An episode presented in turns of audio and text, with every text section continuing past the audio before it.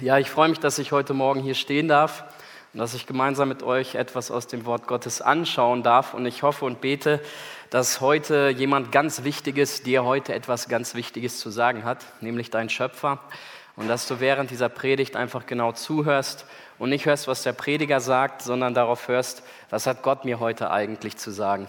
Ich durfte ja gestern Abend schon ankommen, ich durfte mich ein wenig vorstellen. Ich äh, mache das eigentlich sehr gerne, wenn ich mit einer Gemeinde einen längeren Dienst habe. Und das haben wir ja auch vor im Mai. Wir möchten einen ganz, ganz wichtigen Dienst tun. Wir möchten Botschafter an Christi sein möchten einer verlorenen Welt die frohe Botschaft des Evangeliums verkündigen. Und ich denke, wenn wir als Christen die Zeichen der Zeit beachten, und das sollen wir auch tun von dem Wort Gottes her, dann wissen wir, dass die Zeichen der Zeit auf Sturm stehen, dass wir in einer absolut spannenden Zeit leben und dass in den letzten anderthalb bis zwei Jahren die Welt sich so verändert hat wie niemals zuvor. Und das heißt für uns Christen auch, dass die Tür der Gnade langsam aber sicher zugeht. Und wir wissen gar nicht, ob sie noch weit steht, ob nur noch ein kleiner Spalt geöffnet ist. Aber eine Sache ist klar, die Zeit der Gnade geht vorbei und Gott schenkt dieser Welt noch Gnade. Und deswegen ist es ganz, ganz wichtig, dass wir als Kinder Gottes anfangen zu leuchten und dass wir Menschen einladen, zum Herrn zu kommen, dass sie Vergebung ihrer Sünden finden. Und deswegen freue ich mich ganz besonders auf diesen Dienst, den wir gemeinsam im Mai haben. Gestern Abend habe ich mich ein wenig vorgestellt, na, was heißt ein wenig, so 30, 40 Minuten glaube ich, aber das möchte ich zu Beginn dieser Predigt auch noch mal kurz machen, für die, die gestern nicht dabei waren, die es nicht gehört haben. Mein Name ist Christian Kutsch, ich bin mittlerweile 41 Jahre jung. Im Jahre 2001 habe ich die wichtigste Entscheidung getroffen, die ein Mensch treffen kann. Ich habe mich für ein bewusstes Leben mit Jesus Christus entschieden, habe den Tag der Wiedergeburt erlebt und ich habe zehn Jahre ein sehr turbulentes Leben geführt als Christ und muss äh, wirklich sagen, ich habe es Gott nicht einfach gemacht. Aber Gott ist stärker, größer, weiser als ich und er hat Wunder und Wege, sein Schaf, was abtrünnig ist, wieder auf die gute Weide zu bringen. Das hat er bei mir dann auch getan. Es hat so ziemlich genau zehn Jahre gedauert. Dann durfte ich im Jahre 2011 zum Missionswerk ankommen und bin dort als vollzeitlicher Evangelist tätig. Das ist das Missionswerk, das vor über sechs Jahrzehnten Wilhelm Pahls gegründet hat. Ich denke, den meisten ist er wohl bekannt. Und dort darf ich jetzt arbeiten. Und das, was ich hier tue, das, was ich im Mai mit euch tun werde, das ist mein Dienst, das ist meine Aufgabe, meine Berufung, die Gott mir geschenkt hat. Und ich muss sagen, dass es ein wunderbarer Dienst ist. Die beste Botschaft der Welt, Menschen zu verkündigen und zu sagen, lass dich versöhnen mit Gott.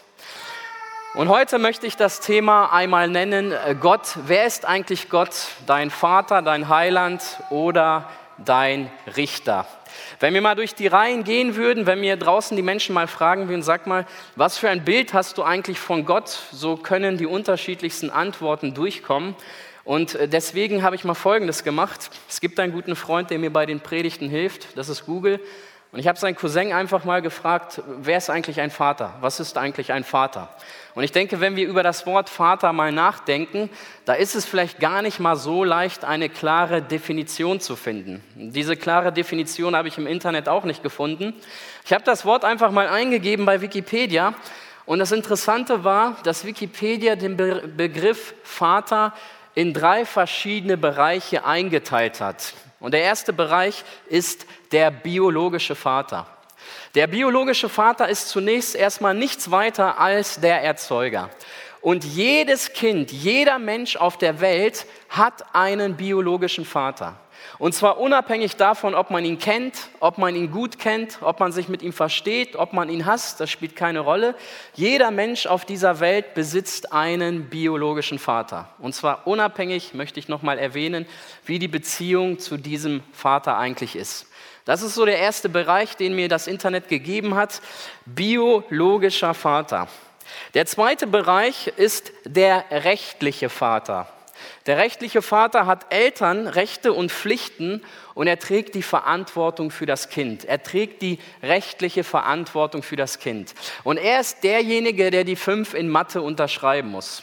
Er ist derjenige, der zu den Elternsprechabenden kommen muss und er ist derjenige, der die rechtliche Verantwortung für das Kind trägt. Und glaubt mir, meine Eltern wissen genau, was es heißt, eine 5 in Mathe zu unterschreiben. Das haben die regelmäßig tun müssen. Dann gibt es äh, den nächsten Bereich, das ist der dritte Bereich, den mir das Internet gegeben hat. Und dieser Bereich ist der soziale Vater. Und ich denke, wenn wir uns einen ausgeprägten Bereich von einem Vater wünschen, ich glaube, dann wäre das genau dieser Bereich, ein sozialer Vater. Ein sozialer Vater übernimmt persönliche Verantwortung und umsorgt sein Kind. Er ist derjenige, der mit seinem Kind auf den Fußballplatz geht. Er ist derjenige, der sich Gedanken macht, was für ein Geschenk kann ich meinem Kind eigentlich zu Weihnachten und Geburtstag machen. Und er ist derjenige, der sich Sorgen macht bei der Einschulung. Wird mein Kind Freunde finden? Wird es meinem Kind gut gehen? Er ist derjenige, der schon früh etwas zurücklegt finanziell, damit es dem Kind auch später finanziell gut geht. Und ich denke, das ist so ein Bereich, wo wir die Kinder mal fragen würden, welcher Bereich soll dein Vater am stärksten treffen? Dann wäre das wohl sicherlich dieser soziale Bereich. Und jetzt können wir mal einfach mal fragen, wer ist Gott eigentlich? Finden wir diese Bereiche? Und wenn wir irgendetwas von Gott wissen möchten, wenn wir Gottes Charakter erkennen möchten, wenn wir uns ein Bild von Gott machen möchten, dann haben wir immer zuallererst in die Bibel hineinzuschauen, weil dort in dem Wort Gottes offenbart sich Gott uns, wie er wirklich ist. Wir dürfen ihn erkennen, wir dürfen seinen Charakter sehen und wir dürfen sein Wesen durch das Wort Gottes erkennen. Und wenn wir mal in die Bibel hineinschauen, so sehen wir, dass Gott ein ganz, ganz großer, heiliger, gerechter Richter ist, auf der einen Seite, und auf der anderen Seite ein wunderbarer Hirte und ein wunderbarer Vater. Und ich möchte mal heute ganz mit euch speziell darüber sprechen, wie Gott eigentlich als Vater zu verstehen ist, wie Gott eigentlich für uns ein Vater sein kann. Und ich möchte mal Folgendes machen. Ich möchte mal mit euch einige tausende Jahre zurückgehen, und zwar in die Zeit, wo Gott diese Welt erschaffen hat. Die Bibel sagt uns, dass Gott innerhalb von sechs Tagen die Welt erschaffen hat. Und ich denke, wir waren alle schon mal im Urlaub. Wir waren an einem weißen Strand. Wir haben türkises Meer gesehen. Wir waren sicherlich in Österreich, in der Schweiz. Wir haben die wunderbaren Berge geschaut. Wir haben uns im Sommer sicherlich mal einen wunderschönen Sonnenuntergang angeguckt. Wir haben im Winter den sternklaren Himmel gesehen. Und all das hat Gott innerhalb von sechs Tagen geschaffen. Und als Gott diese Welt geschaffen hat, hat er Folgendes an einem Tag gemacht. Gott hat sich seine Schöpfung angeschaut und er hat über das, was er getan hat, ein Fazit gezogen. Und dieses Fazit lautet, siehe, es ist sehr gut. Also Gott hat sich seine Schöpfung angeschaut und er hat nicht gesagt, naja, beim nächsten Mal muss ich das ein bisschen anders machen, hier oder da könnte ich einiges verbessern. Das hat Gott nicht getan. Gott hat sich seine Schöpfung angeschaut und hat gesagt, siehe, es ist sehr gut. Er hat nicht gesagt, es ist gut. Gott hat gesagt, siehe, es ist sehr gut. Das heißt also ganz konkret, Gott hat eine perfekte, vollkommene, heile Welt erschaffen. Das ist das, was Gott getan hat. Er hat eine perfekte, vollkommene, heile Welt erschaffen. Und als Gott diese Welt fertiggestellt hat, hat er noch etwas getan. Er hat den Menschen erschaffen. Und so heißt es in 1. Mose 1, 27, und Gott schuf den Menschen. Und das Bild, was wir hier sehen, schon von der Schöpfung her, Gott ist der biologische Vater. Also jeder Mensch, der hier auf dieser Welt rumläuft, acht Milliarden Menschen, die können sagen, dass Gott ihr biologischer Vater ist. Weil ohne Gott kann kein Mensch existieren. Ohne Gott gibt es überhaupt kein Leben. Deswegen hat jeder Mensch das Recht zu sagen, und ganz vorsichtig, ganz genau zuhören, jeder Mensch hat das Recht zu sagen, dass Gott sein biologischer Vater ist. Wie war das eigentlich so bei dir, als du zum allerersten Mal gehört hast, dass du Vater geworden bist? War das, war das eine tolle Nachricht wahrscheinlich, oder? Meine Frau ist jetzt auch dabei und äh, sie sitzt da hinten im Mutter-Kind-Zimmer mit unserem kleinen Aaron. War auch übrigens eine ganz, ganz tolle Führung, wie Gott das gemacht hat. Das werde ich aber irgendwann mal wahrscheinlich erzählen. Das könnte man auch so eine fünf, sechs Tage mal machen, so irgendwie so Abende, wie Gott wunderbar seine Kinder führt. Und äh, als meine Frau und ich erfahren haben, dass wir Eltern werden, da hat sich natürlich bei uns emotional etwas total verändert. Da kam eine große Freude in unser Leben, aber wir wussten eine Sache ganz gewiss, das Leben, wie wir es bis jetzt kannten, wird nicht mehr so sein. Wir haben in einer kleinen Wohnung gelebt, das tun wir immer noch und wir suchen jetzt ein größeres Haus. Und als wir dann erfahren haben, dass wir Eltern werden, da haben wir etwas vorbereitet. Wir wussten ganz genau, da kommt ein kleiner Mensch, da kommt ein kleiner Wurm zur Welt und der braucht ganz, ganz viele Klamotten. Das ist ja unglaublich, was die eigentlich alles brauchen. Also wenn ich unterwegs bin im Dienst mit meiner Frau zusammen, wir haben beim Missionswerk immer ein Kombi, ein Skoda und den packen wir hinten voll und 85 Prozent von dem, was hinten ist, gehört unserem kleinen Aaron. Also der braucht ganz, ganz viel.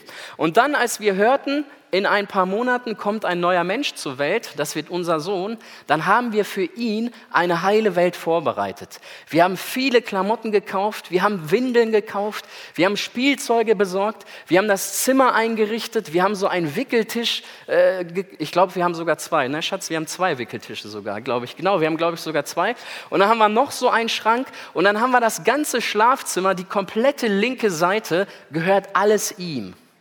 Und als er dann geboren wurde, haben wir ihn in diese heile Welt hineingesetzt. Es war alles schon vorbereitet. Der musste sich um gar nichts kümmern. Mama und Papa haben für diesen Kleinen eine kleine heile Welt vorbereitet. Und erst als diese Welt fertig war, kam er zur Welt und wir setzten ihn dort in dieses gemachte Nest. Und ich glaube, das hat Gott ganz genauso getan. Er hat eine perfekte, vollkommene, heile Welt vorbereitet. Er schaut sich alles an, er sagt, siehe, es ist sehr gut.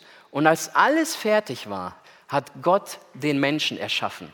Und das ist das Bild von einem sozialen Vater. Gott ist der biologische Vater, er hat den Menschen das Leben geschenkt und Gott ist der soziale Vater. Er hat eine perfekte heile Welt vorbereitet und in diese Welt hat er den Menschen hineingestellt. Das war alles wunderbar, was Gott in seiner großen Weisheit für den Menschen erschaffen hat. Das ist das Bild eines sozialen Vaters. Ein sozialer Vater umsorgt den Menschen. Ich möchte mal vorlesen aus 1. Mose 2,16. Und Gott der Herr gebot dem Menschen und sprach, von jedem Baum des Gartens darfst du nach Belieben essen. Also das war das nächste, was Gott getan hat. Der hat diese heile Welt vorbereitet. Er hat einige Bäume dort entstehen lassen. Oh, Dankeschön.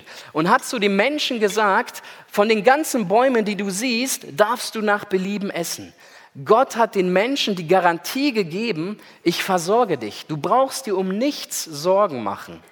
Aber Gott hat sich zum Teil Sorgen gemacht. Warum? Weil ein sozialer Vater sich Sorgen macht um seine Kinder. In dem Wort umsorgen kommt das Wort Sorge vor. Und das ist die Eigenschaft eines guten Vaters. Wenn ein Vater sich keine Sorgen macht um sein Kind, ich glaube, dann kann man ganz klar und deutlich sagen, das ist kein guter Vater. Ein guter Vater, ein sozialer Vater macht sich Sorgen um sein Kind.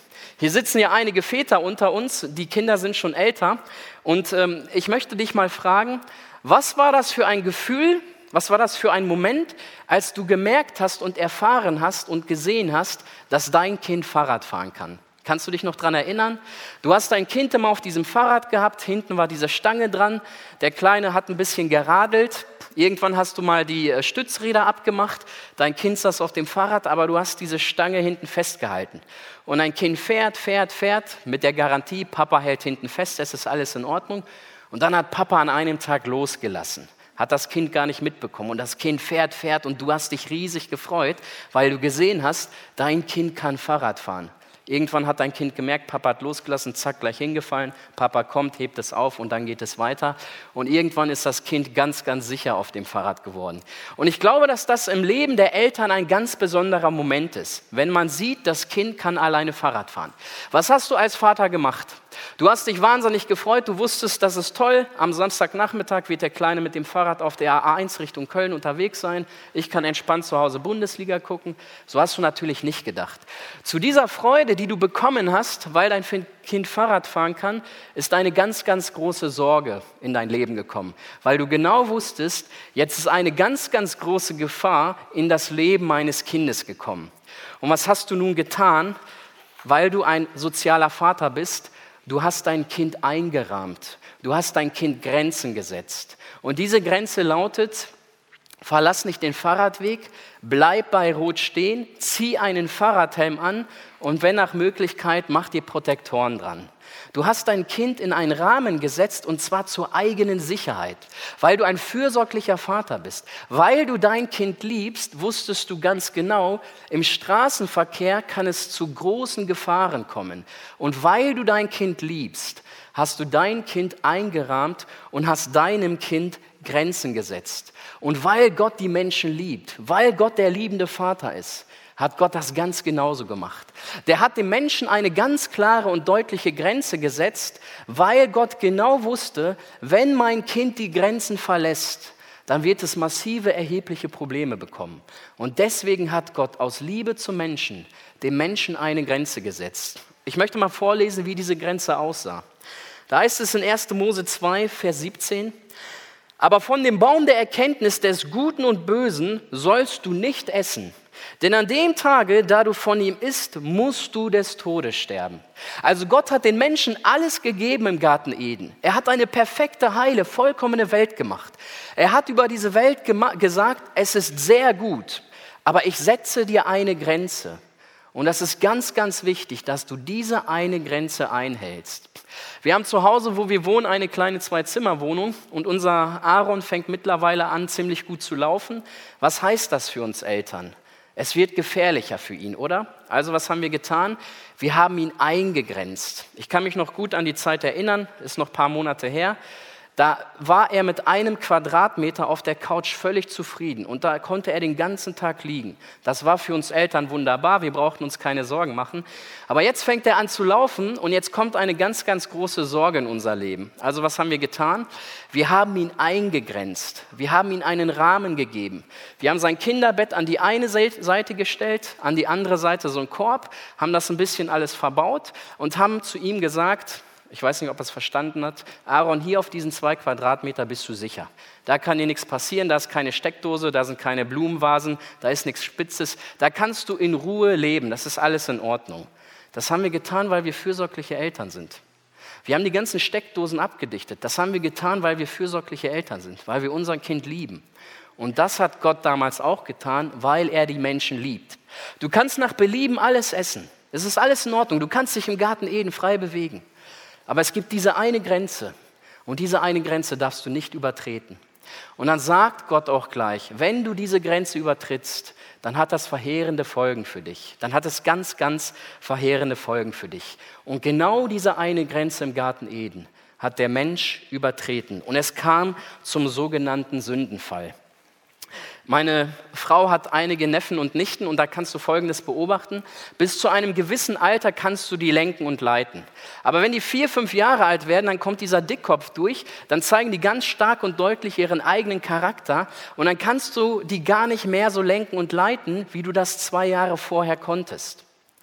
Und genauso ist es bei dem Menschen auch. Er hat seinen eigenen Willen. Er kann sich frei bewegen. Er hat seinen eigenen Willen.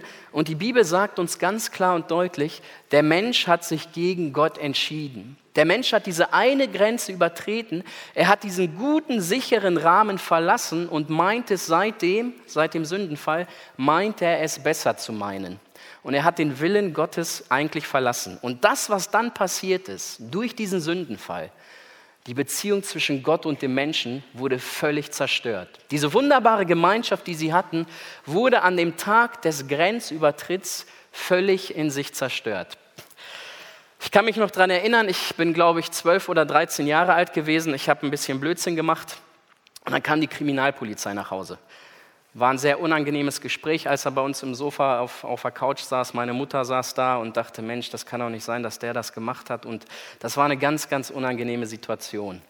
Und jetzt wusste ich, um 16 Uhr kommt Papa nach Hause. Der Polizist war um circa 13 Uhr da und ich kann euch sagen, diese drei Stunden von 13 bis 16 Uhr, die gingen, die haben sich gequält, die haben sich wahnsinnig gequält, weil ich genau wusste, um 16 Uhr kommt Papa nach Hause und dann wird es richtig problematisch. Und ich weiß dann noch genau, wie dieser Tag war. Er kam Viertel nach vier nach Hause. Meine Mutter hat ihm erzählt, was passiert ist. Und dann saßen wir dort äh, beim Mittagstisch und das war eine ganz, ganz blöde Situation. Am liebsten hätte ich mich verkrochen. Am liebsten wäre ich in mein Zimmer gegangen und wäre die nächsten Monate gar nicht mehr rausgekommen. Wir saßen dort, niemand hat was gesagt. Es war so eine bedrückende Stimmung. Warum? weil die Beziehung zwischen mir und meinen Eltern durch den Grenzübertritt, den ich getan habe, zerstört wurde. Und genauso ist es damals beim Sündenfall gewesen. Der Mensch hat diese eine Grenze übertreten und was passierte dann? Adam hat sich vor Gott versteckt, weil der genau wusste, wir haben was falsch gemacht. Gott hat uns einen Rahmen gegeben und wir haben diesen Rahmen verlassen. Und jetzt war diese Gemeinschaft zwischen Gott und den Menschen kaputt. Und was hat Adam gemacht? Der hat sich vor Gott versteckt. Der konnte ihm nicht in die Augen schauen. Der konnte keine Gemeinschaft mehr haben. Warum? Weil zwischen Gott und dem Menschen ein ganz, ganz schlimmes Wort stand. Und dieses Wort lautet Sünde. Die Gemeinschaft zwischen Gott und dem Menschen wurde völlig zerstört. Und Adam ging Gott aus dem Weg. Und das ist eine Sache, die wir als Menschen auch versuchen. Und das kann verschiedenste Auswirkungen haben. Eines der häufigsten Dinge, wie man Gott aus dem Wege gehen möchte, ist, dass man den Gedanken an den Tod verdrängt. Darüber möchte keiner nachdenken. Niemand möchte darüber nachdenken, dass er eines Tages sterben wird. Und dann kommt ein zweiter Gedanke, den man sich einredet und der lautet, ich bin ja eigentlich ein guter Mensch. Und man beruhigt sich und denkt, sollte ich sterben und sollte es wirklich einen Gott geben, dann wird er mich schon annehmen. Das sind Gedanken, mit denen man eigentlich dem wahren Gott der Bibel aus dem Wege gehen möchte. Ich äh, bin an einem Weihnachtsmarkt ge gewesen, wir haben Traktate verteilt und ich kam ins Gespräch mit einer Frau und man merkte schon, es hat sie ein bisschen genervt, was ich gesagt habe, dass der Mensch ein Sünder ist, dass er sich bekehren muss, dass nur Jesus der einzige Weg ist. Und dann nach dem Gespräch sagte sie einfach als Fazit, wir sind ja alle Kinder Gottes. Das war so ihr beruhigendes Gefühl, wir sind ja alle Kinder Gottes. Und zum Teil hat diese Frau recht. Warum? Weil Gott der biologische Vater von jedem Menschen auf der Welt ist. Aber die Frage, die ich euch jetzt stelle, reicht es aus, um gerettet zu werden, dass man Gott als biologischen Vater hat? Überhaupt nicht. Und ich möchte innerhalb der Predigt noch drauf einkommen. Jetzt kam es zu diesem Grenzübertritt, jetzt kam es zu diesem Sündenfall und jetzt schauen wir mal, wie Gott reagiert. Da heißt es in 1. Mose 3,24, und er trieb den Menschen hinaus aus dem Garten Eden und stellte Engel davor, um den Eingang zum Paradies zu überwachen. Das ist eine sehr, sehr harte Reaktion für das, was die Menschen getan haben. Gott geht nicht zum Menschen und bittet ihn höflichst, das Paradies zu verlassen. Nein, was sagt die Bibel? Und Gott trieb den Menschen hinaus aus dem Garten Eden. Das war eine sehr harte Reaktion für das, was im Garten Eden passiert ist. Wenn ein Kind irgendetwas falsch macht, dann muss man als Eltern handeln. Da muss es irgendwelche Konsequenzen geben. Aber ich kann mir nicht vorstellen, unabhängig was unser Aaron macht, ich kann mir nicht vorstellen, dass wir ihn rausschmeißen aus unserem Haus. Kann ich mir nicht vorstellen. Und genau das ist das, was Gott tut. Und jetzt stelle ich euch mal die Frage, ist das das Bild eines liebenden Vaters? Ich glaube nicht, oder? So reagiert doch kein Mensch, kein Vater, der sein Kind liebt, dass er dieses Kind hinaustreibt und er treibt das Kind nicht einfach hinaus, sondern was tut Gott noch? Er stellt Engel vor das Paradies und macht dem Menschen deutlich, du kannst nicht mehr zu mir zurück. Wenn Gott eine Tür zuschließt, ist kein Mensch in der Lage, diese Tür zu öffnen. Und Gott hat den Menschen aus dem Garten Eden hinausgetrieben und hat Engel vorgestellt vor das Paradies und hat den Menschen deutlich gemacht, völlig egal, was du tust, völlig egal, wie du reagierst, diese Engel stehen dort und du kannst nicht einfach zu mir zurück. Und da muss man ganz klar und deutlich sagen, das war eine knallharte Reaktion, die Gott hier getan hat. Der Mensch hat das Paradies verloren und er hat auch Gott als sozialen Vater verloren. Wie sah das Paradies aus? Eine sehr gute Welt, wunderbare Bäume, der Mensch wurde versorgt. Was tut Gott? Er schmeißt ihn aus diesem Paradies raus. Und der Mensch hat das Paradies verloren und der Mensch hat Gott als seinen sozialen Vater verloren. Hätte sich Gott eigentlich nicht anders verhalten können? Eigentlich schon, oder? Der hätte doch sagen können, weißt du, ich liebe euch so sehr, ihr habt einen Fehler gemacht, ich habe das ja schon gewusst, ich bin ja allmächtig, wir vergessen das Ganze einfach. Wir tun einfach mal so, als ob das gar nicht passiert ist. Und diese Konsequenz, die ich euch eigentlich geben wollte, aus Gnade und Barmherzigkeit werde ich das Ganze nicht tun. Das hätte ich eigentlich von einem liebenden Vater erwartet, oder? Aber Gott reagiert hier völlig anders. Und jetzt schauen wir mal, wie sich das Verhältnis zwischen Gott und den Menschen geändert hat. Auf der einen Seite steht ein heiliger, gerechter Gott, der nichts mit Sünde anfangen kann. Und auf der anderen Seite steht eine Menschheit, die hundertprozentig schuldig geworden ist an Gott, die ein einziges Gebot einhalten musste, nämlich die Grenze zu bewahren und die genau gegen dieses eine Gebot verstoßen hat. Und plötzlich kam es zu einem ganz, ganz großen Bruch. Es kam zu einer ganz, ganz großen Trennung. Und die Sünde ist das größte Problem, was der Mensch hat. In der Bibel wird von einem Menschen berichtet, das ist Hiob gewesen. Und Hiob war, wenn wir mal in die Bibel hineinschauen, eines der gottesfürchtigsten Menschen, die es gibt. Der hatte so eine Gottesfurcht, dass er sogar für seine Kinder geopfert hat, obwohl er noch gar nicht wusste, haben sie gesündigt oder nicht. Der hat schon mal im Voraus Opfer gebracht. Und dann an einem Tag ist etwas Furchtbares in seinem Leben passiert. Es kam zu einigen Schicksalsschlägen. Der hat seine Familie verloren, seine Kinder, der hat seine Rinder verloren, der hat sein Haus verloren, der hat eigentlich alles verloren, was segensreich in seinem Leben gewesen ist. Und das reichte nicht, sondern er hat auch seine Gesundheit massiv und radikal verloren. Dem ging es so schlecht, der hatte Geschwüre von Kopf bis Fuß, der hat eine Scherbe genommen und sich so lange gekratzt, bis Blut floss und bis Krusten dort gewachsen sind. Also das muss ein Bild des Jammers gewesen sein.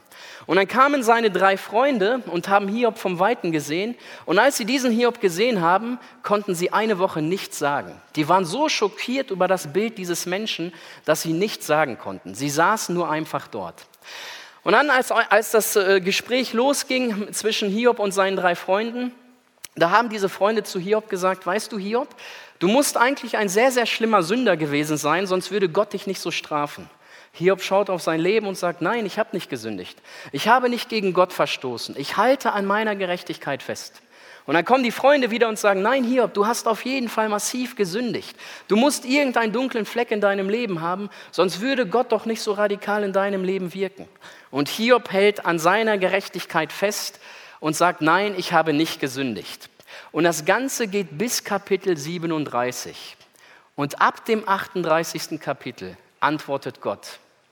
Und als Gott geantwortet hat, sagte dieser gottesfürchtige Hiob, ich habe einmal geredet und ich will es nie wieder tun.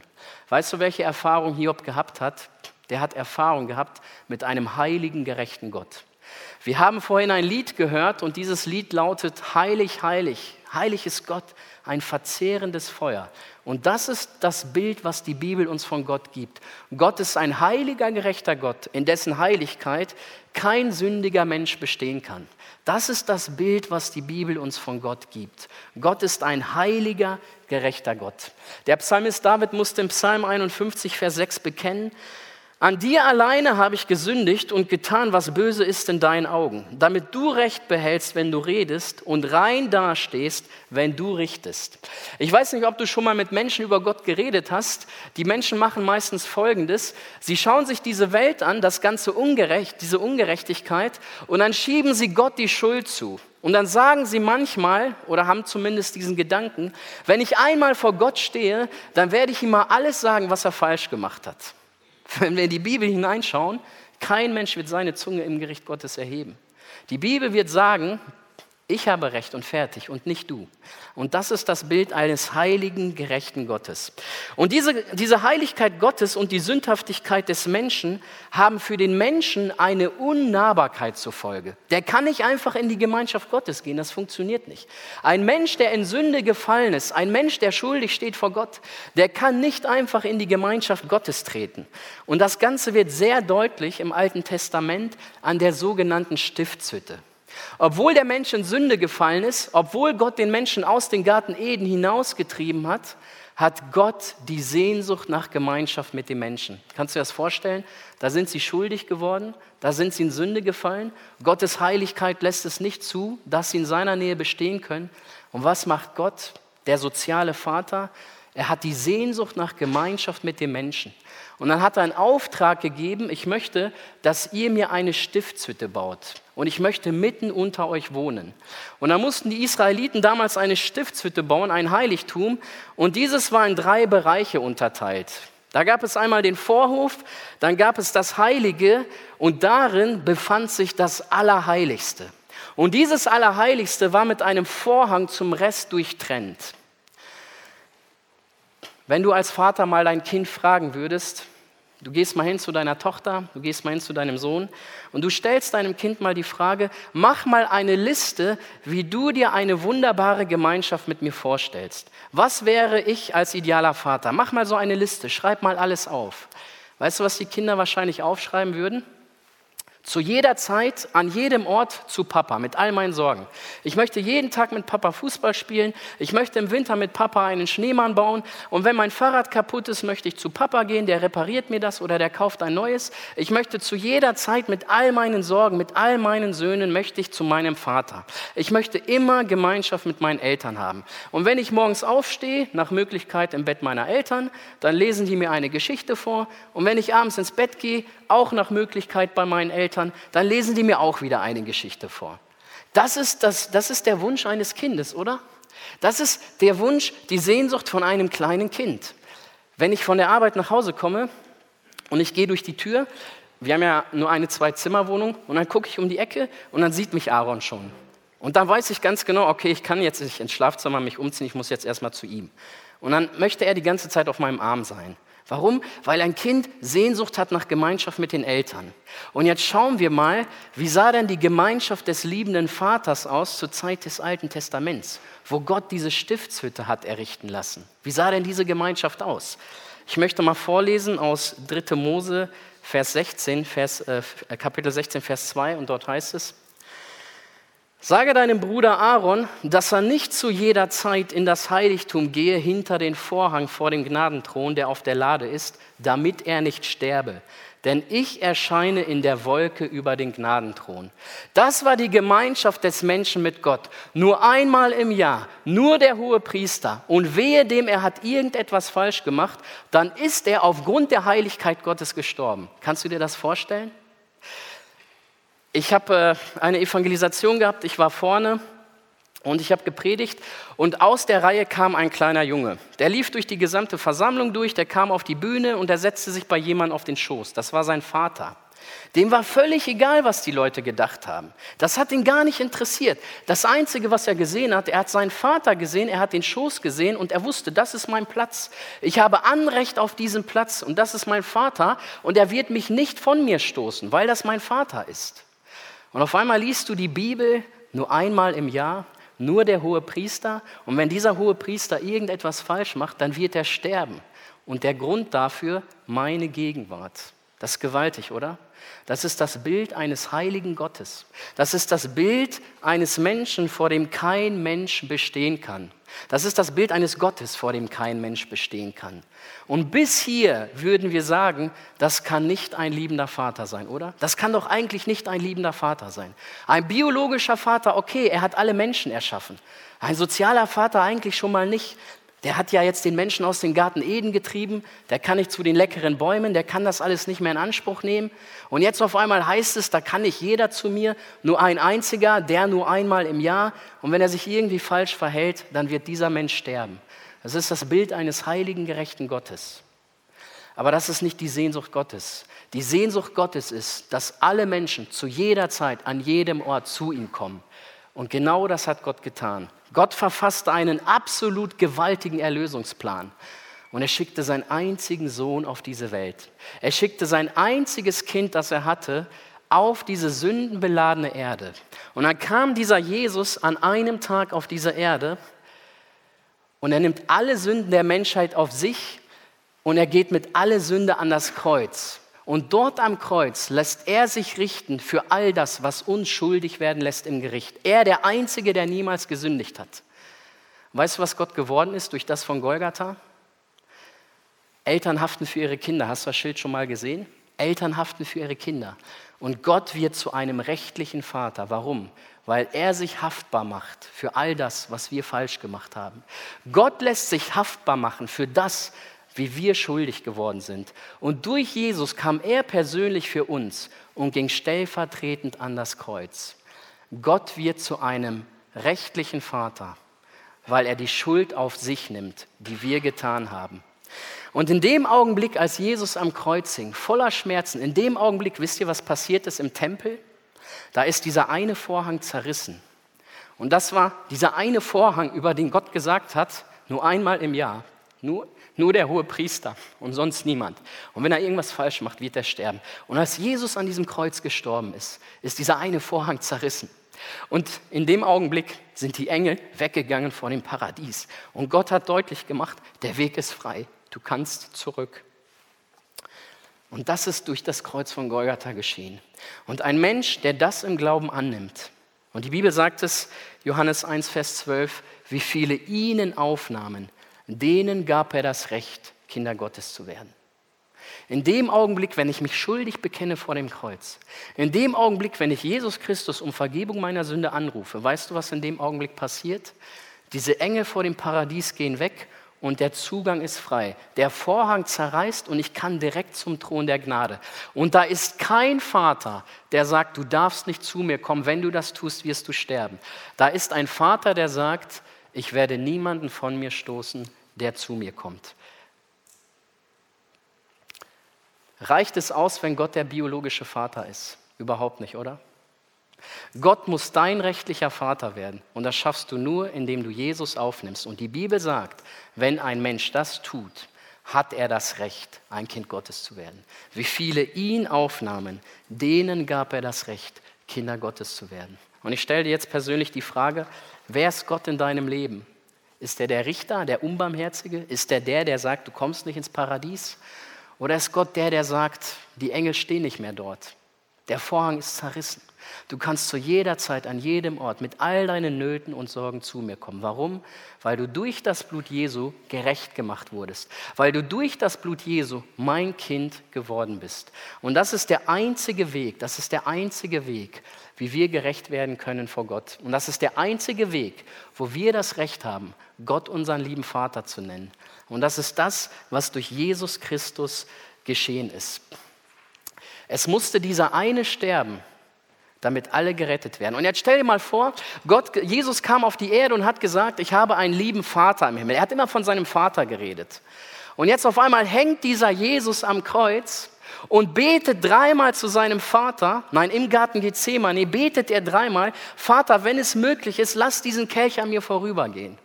Und dreimal antwortet der Vater nichts.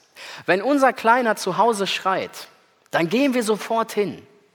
Jesus schreit dreimal im Garten Gethsemane, der Vater antwortet nicht. Und dann hängt Jesus am Kreuz voller Schmerzen in der schwersten Stunde seines Lebens und musste bekennen, mein Gott, mein Gott, warum hast du mich verlassen? Würde das ein liebender Vater tun?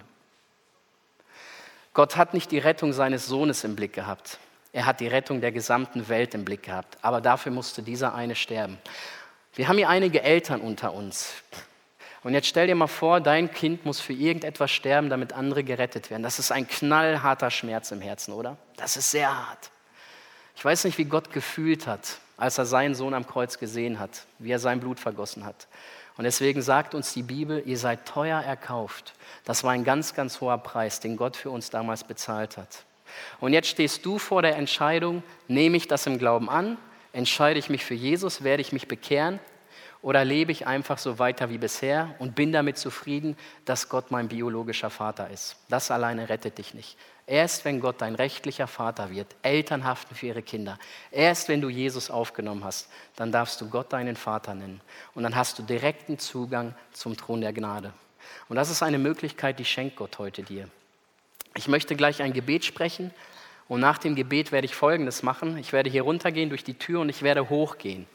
Und ich werde dort in einem Raum warten und ich werde auf die warten, die sagen, ich möchte heute wieder zurück ins Paradies.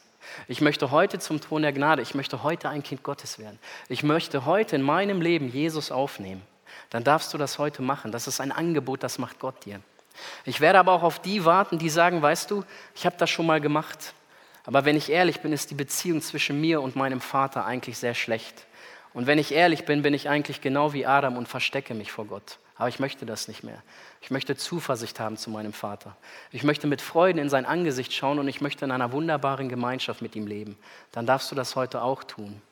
Ich möchte jetzt, dass ihr aufsteht. Ich werde gleich ein Gebet sprechen. Ich kann mich noch genau daran erinnern, ich habe mal eine Evangelisation gehabt und das war jetzt auch so ein Moment wie dieser, wo ich einfach bewusst zu einer Entscheidung für ein Leben mit Jesus aufgerufen habe. Es war eine ziemlich große Versammlung, vielleicht 300, 400 Leute und es kam niemand außer ein kleiner Junge, der war neun Jahre alt. Und dann habe ich so gedacht, schau mal, es kann sein, dass Jesus oben mit seinen Engeln vor dem Thron der Gnade steht, dass er auf diese Versammlung schaut und dass er diesen kleinen Jungen sieht.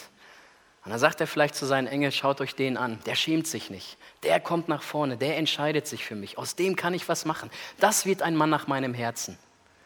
Und dann hat der ganze Himmel Freude gehabt über diesen kleinen neunjährigen Jungen. Du darfst auch dieser kleine Junge heute sein. Du darfst auch dieses kleine Mädchen heute sein, was voller Vertrauen in die Arme des Vaters läuft, weil man schon länger davongelaufen ist. Ich werde jetzt ein Gebet sprechen und dann werde ich Amen sagen. Dann werde ich hier raus und ich werde hochgehen. Und während das Lied spielt, darfst du aus deiner Reihe hinterherkommen. Und ich weiß, dass das einige sehen werden. Das wird vielleicht die ganze Versammlung sehen. Und ich weiß, dass das immer ein bisschen schwer ist, diesen Weg zu gehen. Und dann musst du hochgehen, dann sehen das auch einige. Und dieser Weg, der kommt einem vielleicht ziemlich lang vor. Aber ich kann dir eine Sache sagen, den Weg, den Jesus gegangen ist, war länger. Den Himmel zu verlassen und dann ans Kreuz zu gehen. Aber er ist diesen Weg gegangen. Und er hat sich nicht geschämt am Kreuz für deine Schuld. Schäm dich heute auch nicht für Jesus. Triff heute eine ganz, ganz bewusste Entscheidung. Du darfst dich heute bekehren. Und ich bitte dich um eins, leg deinen Stolz ab, leg deine Zweifel ab und lauf voller Vertrauen in die Arme Gottes, der zu dir heute sagt, du darfst zu mir kommen. Der Weg ist frei. Ich habe alles getan, aber du musst diesen einen Gang machen. Und das darfst du heute tun. Ich möchte jetzt ein Gebet sprechen und ich bitte euch danach auch stehen zu bleiben. Herr Jesus, wir loben und preisen dich für das, was du am Kreuz getan hast und wir danken dir, dass durch dein Blut wir die Möglichkeit haben, Kinder Gottes zu werden. Wir möchten staunen über deinen vollbrachten Sieg am Kreuz vor 2000 Jahren und dass dieser Sieg uns heute noch gilt. Ich möchte beten, dass du heute Menschen hier aus dieser Versammlung nachgehst, dass du wirklich einfach Erkenntnis schenkst von dem, was du getan hast, von dem, was du erwartest. Und dass du die Kraft und die Freude schenkst, heute bewusst eine Entscheidung für dich zu treffen. Schaffe du heute, Herr Jesus, schaffe du heute Kinder Gottes. Und schenk du Gnade, dass man diese kostbare Zeit der Gnade auskauft und dich heute persönlich annimmt. Ich danke dir, dass du diesen Gottesdienst geschenkt hast. Ich danke dir für die Möglichkeit, sich ganz bewusst für ein Leben mit dir zu entscheiden. Und ich bete jetzt, dass du auch diesen Menschen nachgehst und die Kraft gibst, eben das zu tun. Schenk du die Kraft, den Mut, diesen einfachen Weg zu gehen, denn du bist den schwersten Weg schon für uns gegangen. Amen.